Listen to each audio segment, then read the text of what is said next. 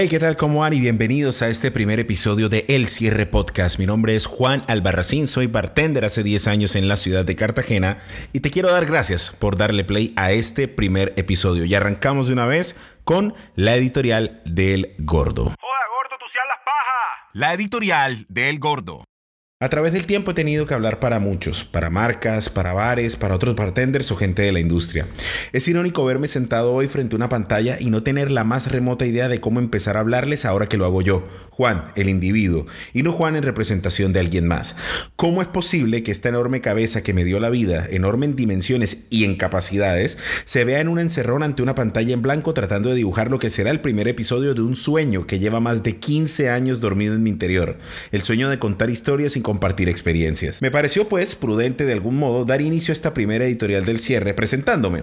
Creo que será un ejercicio por un lado respetuoso con ustedes que sepan de boca del autor el por qué este podcast existe y qué se van a encontrar aquí y al mismo tiempo justo conmigo mismo al poner sobre el papel y en consecuencia en estas palabras que escuchan el cómo llegué a este punto de mi vida, a esta noche silenciosa desde la ciudad de Cartagena con la idea de por fin empezar a hablar por y para mí.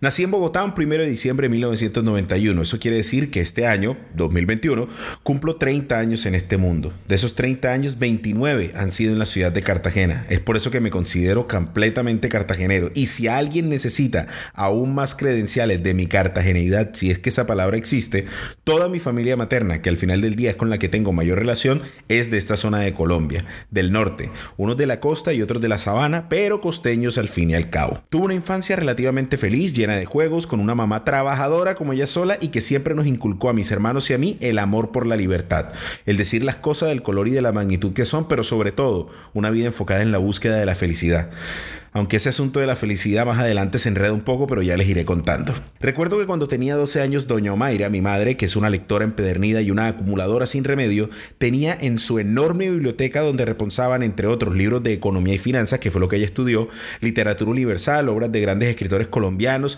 la colección de Agatha Christie, que es su autora favorita, y tomos y tomos de la revista Vanidades, un libro que decía en la portada, Los mejores cócteles del mundo, de editorial El Tiempo, un ejemplar de pasta dura de color blanco con unas legras en negrita justo en el centro y la foto de un daiquiri de mango decorado al mejor estilo de Tom Cruise en la famosa película Cocktail. Y yo, que heredé de ella una curiosidad inagotable, decidí ojearlo a ver de qué se trataba este rollo de los cócteles. Un par de años atrás, para allá en 1999, el bar favorito de Ova era un pequeño lugar de rock ubicado en la calle del Curato, en el centro histórico de Cartagena. Capuleto se llamaba. Los 90 se estaban acabando y en ese momento otro gran virus ponía al planeta en jaque.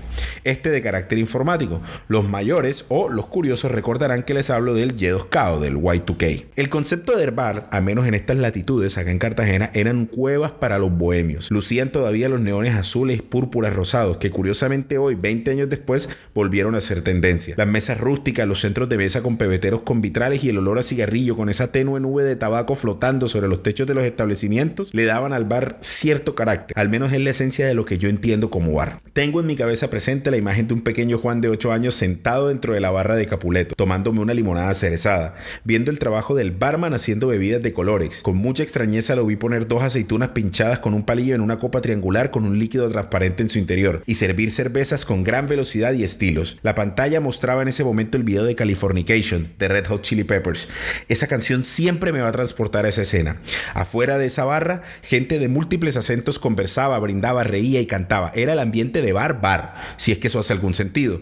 Lo que sí puedo asegurarles es que me enamoré de la noche desde muy joven. Pues bien, le gasté toda una tarde en nuestro apartamento de ese entonces a revisar el libro de cócteles y lo que empezó como una ojeada motivada por el aburrimiento terminó por transformarse en una lectura detenida, atenta y con apuntes, donde revisaba detalle las herramientas, las medidas, las técnicas y recuerdo que el trago que más me llamó la atención en ese momento un Blue Lagoon. Un Blue Lagoon básicamente es una limonada con vodka y blue curazao. Ey, pero era azul. El trago era azul. Esa vaina me voló la cabeza en su momento. Dicen los románticos que las cosas buenas llegan cuando no las estás buscando. Pues cualquier sábado en un supermercado conocía al que sería mi primer amor. Ella allí brillante y coqueta se escondía entre los anaqueles de la caja, esos de las compras impulsivas. Un set de coctelería casero. Una coctelera de tres piezas, un colador, un medidor, un sacacorchos y un destapador. 50 mil pesos costaba, me acuerdo. No me considero una persona nostálgica en absoluto, pero esa coctelera en particular, toda ya magullada y oxidada, aún repuso en mi apartamento 17 años después. Con ella empezó todo. Con ella a los 13 años atendía a los invitados en la casa de mi mamá con mis mezclas del momento. Viéndolas hoy, después de 10 años trabajando en la industria de licores, eran una soberana mierda, pero en ese momento me divertí bastante haciéndolas. Mi primer trabajo en este negocio fue como mesero en un pequeño café de la Plaza de Santo Domingo, aquí en Cartagena. Para ese entonces tenía 16 años y una afición por los tenis, por los zapatos, que aún hoy sigue Y de hecho, en ese momento solo trabajaba para poderme comprar tenis. Sabrosa que es la vida del mantenido. Mi objetivo para aquel tiempo era terminar el colegio y estudiar comunicación. Los pormenores de mi travesía a través de las universidades podrían ser en sí un capítulo completo del podcast. Uno que nunca se grabaría. Y no porque sea molesto en algún sentido, sino porque acá, solo hoy, en este episodio, vamos a hablar de mí. Porque ese no es el objetivo de este podcast. Estando en la universidad había que buscar trabajo. Para ese tiempo, en el año 2010, vivía en Bogotá y estudiaba en Impau, una universidad fragmentada entre varias casas del área de Teusaquillo, cerca al centro de la ciudad. Cursaba primer semestre de comunicación social y por recomendación de algunos amigos de mi mamá, logré entrar a una discoteca en la zona T, un sector de la ciudad que es famoso por ser una de las zonas de rumba más populares al norte de la, de la capital. Allí me contrataron como bouncer, que es una palabra bonita para decir que era portero. En la puerta de cualquier discoteca del mundo, las cosas que se ven no dejan que te aburras en ningún momento. Poco a poco fui creando de la mano de Javier, que era el jefe de seguridad, un ojo para discernir entre quién podía y quién no podía entrar al lugar. Y es aquí donde quisiera hacer un paréntesis. Sí, en los lugares de moda, en los lugares nocturnos, te miran de arriba abajo para dejarte entrar. Es algo que pasa y que tiene su razón de ser. Yo sé que este es el tipo de vainas por la que uno lo critican en redes, pero en realidad es que si uno dejara entrar a cualquiera que llegue a la puerta de un establecimiento, los clientes que quieres que vengan a dejar su dinero en tu lugar serán los primeros en no volver jamás. Claro, dependiendo del lugar que tengas. Es una verdad a voces, molesta, pero es verdad. Maduren de una vez. De vuelta a la puerta de este lugar, noche tras noche, desde las 6 de la tarde hasta las 3 de la mañana, veía gente de todo tipo pasar por mi mirada. Clientes alegres, amargados, el típico convencido que cree que es alguien, carteristas, grupos de solteras, bohemios, prostitutas, vendedores, dealers, empresarios, nuevos ricos, gente de apellido, extranjeros, coterráneos y paisanos. Desarrollé rápidamente mis habilidades en cómo comunicarme con las personas en un ambiente indulgente, ruidoso y oscuro. El trabajo de puerta en lugares de las zonas ricas siempre es relativamente calmado. Cuando regresé a Cartagena, digamos de pelea con el gremio, de pelea con la noche, entré a estudiar Derecho en la Universidad Libre.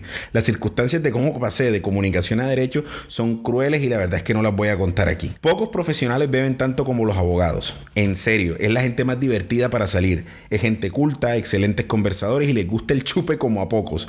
En segundo semestre de Derecho, la tendencia en Cartagena, y me atrevería decir que en toda Colombia eran los shots. 60 mililitros de licor barato, mezcladores sintéticos y nombres irreverentes. Andaba yo ya por la tercera mamada de la noche, refiriéndome a un cóctel que sabrá Dios que tenía, cuando el bartender que me había estado atendiendo durante la noche me dice, hey, tú eres culo de loco. Los que han salido de fiesta conmigo saben que yo voy hasta abajo. ¿No te interesaría trabajar como bartender? Tengo una empresa de eventos. Pilla, esta es mi tarjeta. Carlos Bonfante, Sweet and Sour Luxury Bar Services, decía la tarjeta. Para serles honesto, la puse en mi bolsillo sin ninguna intención de devolver la llamada. Unos días más tarde encontré la tarjeta entre la ropa y dije, bueno, vamos a llamar para ver qué es la vaina. Sweet and Sour es una empresa de catering de bartenders y nos dedicábamos a eventos privados de alto perfil en toda Colombia. Con Carlos trabajé durante 5 años, atendimos más de 700 fiestas, al menos eso le escuché una vez decir al contador. Me divertí brutal en ese trabajo, es más, creo que sentó las bases del bartender que fui durante el resto de mi carrera. Conversador, hospitalario, mamador de gallo y más allá del cóctel que obviamente también es importante, el flow mío, mi onda era que la gente la pasara bien y hasta ahí. Para allá para 2013 conocí World Class, una competencia de bartenders que hace Diallo, que es una importadora de en todo el mundo. Yo que siempre he andado como en mi propia vía, nunca me gustaron las competencias. Sin embargo, luego de ir y revisar en internet de qué se trataba, me dije, como decimos en la costa, Dale, eso va. Class es una vaina que te abre la cabeza. No voy a ahondar mucho de qué se trata porque próximamente vamos a tener a Pablo Carrizo, amigo, ex jefe y la mente malvada detrás de esta plataforma en Colombia en el podcast. Pero si eres bartender, tienes que pasar por World Class. Punto. En World Class llegué a la final nacional. Allí conocí un universo diferente de lo que en realidad es el mundo de las barras. Estuve compitiendo con una generación increíble de bartenders. De los 10 finalistas que éramos ese año, 5 iban a ser campeones de World Class en años siguientes. Profesionales increíbles y aún mejores personas. Aún los recuerdo a todos con mucho cariño. Ya de vuelta en Cartagena, Fiorella, mi hija, que en agosto próximo cumple 7 años, estaba a punto de nacer. Para esos tiempos, de diario me contactaron preguntando si me interesaba ser embajador de marca para ellos.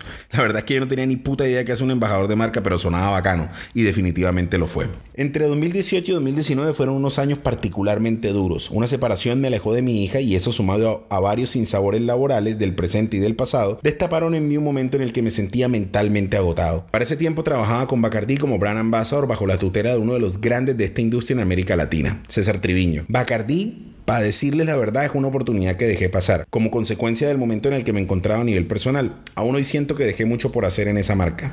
Dejé de trabajar con ellos en febrero de 2019. Y a partir de ahí vendrían meses de pasar por varios trabajos hasta que en septiembre de ese mismo año tomé la decisión de poner mi vida en pausa, ver qué carajos iba a hacer y tratar de recuperar la confianza en mí mismo. Para finales de septiembre, Juan Valderrama, fundador de Cuarto de Onza, que es, entre muchas otras cosas, la marca fundadora de los premios Cocktail Colombia, me invitó a participar como presentador de su gala. Así que fui e hice lo mejor que pude, que resultó ser bastante bueno. En diciembre de 2019, gracias a la invitación de Jefferson Ávila, el entonces jefe de bar de Alquímico, empecé a trabajar detrás de una barra después de muchos años. Se sentía como un reto personal y a la vez como una forma de mantener la cabeza ocupada, con un trabajo que me demandara horas y que me dejara agotado en el proceso. Como les dije, mi vida necesitaba estar en pausa. En marzo de 2020 en Colombia y creo que en la mayoría de países del mundo, la pandemia del COVID-19 cerró fronteras a lo largo y ancho del planeta. Y los bares, bien, gracias. Óyeme bien lo que te voy a decir. Si algo aprendí yo del 2020 es que la vida le vale verga los planes que tengas en el momento. Las cosas pueden cambiar repentinamente y los únicos que ganan o salen victoriosos son los que logran adaptarse. En medio del encierro en el cual me estaba taladrando la cabeza y creo que la de muchos alrededor del mundo, surgió la opción de irme a vivir una finca, que es propiedad del químico, para no seguir pagando renta, pero sobre todo para tener la cabeza ocupada. Nuevamente, después de dos meses sin ver la calle, nos fuimos a vivir una finca. Fue una experiencia increíble y si visitan el Instagram del químico pueden ver una serie que diseñé que se llama eh, From the Bar to the Farm, donde conté un poco sobre lo que fue la experiencia para, para, pues para el químico en ese momento. Paralelo a todo lo que les cuento, la vida, la terapia y la constante regresión a conocer el origen de por qué me sentía como me sentía en ese momento, me pasaron una factura. Siempre quise contar historias, siempre me gustó la comunicación y era algo que tarde o temprano debía hacer. Y atendiendo esa cita nace esta idea, en un formato que hasta hace poco era ajeno para mí, si les soy honesto. El podcast, el hijo millennial de la radio. Se nos ocurrió tratar de poner en 20 minutos y a veces un poco más conversaciones sobre lo humano, lo divino, en su mayoría alrededor del mundo de los licores y todo lo que ellos encierran, pero en un lenguaje relajado que se sintiera como la conversación después del trabajo cuando te ves con tus amigos, o sea, después del cierre. Y esa fue nuestra primera editorial. Óigame, si llegaron hasta acá, mi Dios les pague, de verdad que sí. Este va a ser la más larga de las editoriales, pero era para que nos conociéramos un poco mejor y ustedes a través de los auriculares en su carro, en el transporte público, pues sepan quién es el que le está hablando. Pero hey, en esta misión no estoy solo, estoy junto a la enana, junto a Enana de Colores, que ahora también nos va a contar su historia en este primer episodio del Cierre Podcast. Esos son tendencias con la enana. Hola, mi nombre es Ani eh, Torres, eh, soy de Bogotá, eh, tengo 30 años. Pues mi historia en la barra es, es, es divertida porque mm, comencé por allá en el 2010 a trabajar en una barra en esa época me encontraba haciendo las pasantías, yo estudié cocina y pues mis pasantías me salieron en el club militar de suboficiales que queda pues aquí en Bogotá. Entonces necesitaba entrada de dinero porque las pasantías eran gratis.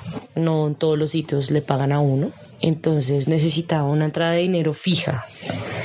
Y pues para ese mismo año eh, había conocido a Manu, muy buen amigo hasta hoy en día, somos muy parceros.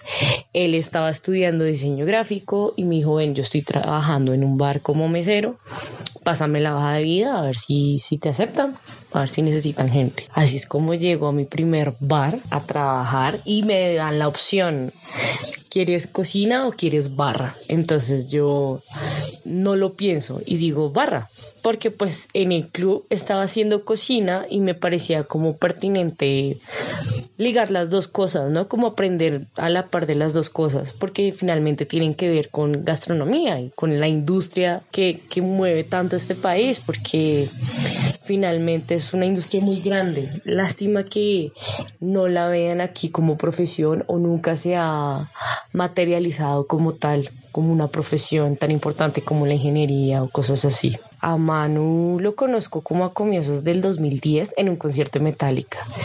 Y aquí es donde se van a dar cuenta mi lifestyle. Me encanta escuchar la música en vivo, eh, toda esa puesta en escena. Me gusta muchísimo disfrutar este sinfín de sensaciones que uno siente literal, cuando, cuando ve un muy buen performance, estas bandas, estos artistas que tanto han marcado tu vida, porque yo creo que para mí la música ha marcado muchísimo mi vida, toda la vida he escuchado música independientemente del género, entonces son cosas muy bonitas. Y ya cuando aprecias los artistas que escuchabas de, de chico, de adolescente en vivo, ya el aspecto de la vida cambia como a favor tuyo a, quedar en shock, a estar impactado con todo este montaje, toda esta puesta audiovisual tan tremenda. Y bueno, sí, se nota que me encanta ir y disfrutar de un buen concierto. Eh, así me, se dan cuenta y me van conociendo qué es lo que me gusta. Cuando decido retomando al tema de la barra, cuando decido incorporarme a trabajar en barra, eh, le conté a mi papá y mi papá, ay no, pues mira, deja, yo aquí eh, tengo en la biblioteca todavía un cuaderno, porque mi papá fue barman o cantinero en su época, estamos hablando de finales de los 80s, comienzos de los 90s, eh, unas épocas muy oscuras en cuanto a violencia en el país, narcotráfico y demás, pero él aprendió mucho sobre servicio, atención al cliente y en su cuadernito escribía todo, ¿no? Recetas de la época, terminología, que fue lo primero que leí de ese cuadernito, la terminología que es un digger, el shaker, qué otras herramientas de, de bar se necesitan, picayelo, tabla, etcétera. Y en este lindo cuaderno encuentro su descripción de qué es un cóctel. Mm, entonces dice, para él dice que pues el cóctel es una armonía de sabor de licores y no una disputa de sabores. Y es lo que siempre he aprendido. Un cóctel debe ser armonioso con todos sus sabores y no debe sobresalir algo, a menos de que uno lo quiera o asimismo uno lo quiera dar a entender, pero me pareció que la armonía de sabor en un cóctel me marcó en ese momento y, y es lo que ha marcado toda mi vida. Este cuaderno todavía lo tengo en mi casa, en la biblioteca, lo tenemos ahí, es, es la reliquia, es, muy bonito, muchas recetas de, ese, de en ese momento, eh, Cuba Libre, Martini, eh, piñas coladas, eh, Blue Lagoon. Entonces muchas recetas que en, los 90 eh, marcaban tendencia y que hoy en día hay unas que siguen siendo tendencia mundialmente, otras no tanto. Pero bueno, para el 2012 decido estudiar o sea, dos años después de haber entrado a Barra, como, uy, no, marica. O sea, vengo trabajando bien, chévere, he aprendido un montón. Mm, mi primer trabajo entendí que era un batch, que no lo conocía como batch, sino un alistamiento previo a. Eh, a hoy día ya sé que es un batch, que es un eh, el mise en place, toda esa cuestión que se hace antes de apertura, pero pues para esa época eh, el funcionamiento de un bar era muy fundamental para mí porque era lo que me estaba dando dinero y decido como, bueno, voy a, mm, a ponerme las pilas, a estudiar, a mirar a ver qué es lo que tengo. Decido profundizar mis conocimientos que tienen que ir muy ligados con el trabajo, ¿no? Conocimientos sobre los destilados, licores, comenzando porque es una destilación. Creo que es algo que eh, es como el principio de lo que estás haciendo, cómo lo estás haciendo. Entonces, nada, entro a estudiar a a la escuela de bartenders Working Flair, eh, aquí en Bogotá. Y yo he llamado esta escuela como mi alma mater porque me han brindado mucho conocimiento. He tenido el privilegio y el orgullo de tener muy buenos profesores cada vez que he ido a estudiar y a profundizar conocimiento. Eh, me han ayudado, me han tendido la mano cuando tengo dudas, cuando quiero hacer algo, cuando eh, tengo que practicar para algún campeonato. En su momento me dieron mucho la mano para ir a ensayar allá en la barra. Entonces es mi alma mater y estoy muy feliz eh, de haber dado con una buena escuela, de haber usado, hecho de esta escuela un buen recurso pues para mi, mi profesión. Em, después de años de trabajo, porque ya son 10 años, he trabajado en bares, en discotecas, en restaurantes, en cantinas, en, en fondas paisas, eh, y no me avergüenzo en decir, no, he trabajado en una fonda. Eh, creo que uno debe aprender cómo a vivir diferentes experiencias y de estas asumir las cosas importantes, ¿no? Que aprendiste a trabajar en una fonda paisa, que aprendiste a trabajar en un café bar, en un restaurante, todo esto. También pasé por hotel, que ya pues trabajar en un hotel te cambia muchísimo el concepto de, trabajo, sobre todo en equipo y con diferentes bar, eh, áreas de, del mismo hotel. Y bueno, pues es que si les sigo contando las historias que hay detrás de la barra en estos diferentes sitios, no me creerían. No, en serio no me la creerían. Y pues para eso se hizo este segmento, ¿no? Para eso estamos aquí con el cierre, para hablar paja después de turno. Y nada, completar conocimientos, no sé, tal vez a alguien le interese, tal vez a alguien no, eh, pero sobre todo expresar y hablar sobre esas experiencias detrás de la barra que han sido eh, muy significativas para todos los que trabajamos en la industria. Eh, aparte de hablar paja, digamos, y yo estaré por aquí como hablando de tendencias, lo que se está viendo ahorita en el momento, eh, que se está marcando fuertemente la coctelería, eh, qué eventos hay para estar organizando. Sí, estamos atravesando un momento de post pandemia tremendo, pero así hemos visto eh, en los últimos días que la industria se está otra vez parando duro, muchas aperturas, reaperturas otra vez, entonces vamos a tener muy buen contenido para hablar paja, pues después de turno. A los que llegaron hasta esta instancia, muchísimas, muchísimas gracias. Así cerramos el primer episodio de El Cierre, hablando paja después de turno. Gracias por acompañarnos, vamos a seguir aprendiendo durante el proceso, vamos a seguir escuchando la moto, el carro, el perro y todo lo que pase, pero de verdad, de verdad, de verdad, lo estamos haciendo de corazón, así que iremos mejorando poco a poco. Yo soy Juan Albarracín, muchísimas gracias por acompañarnos en este primer episodio y nos vemos, más bien nos oímos el próximo lunes. Hasta entonces.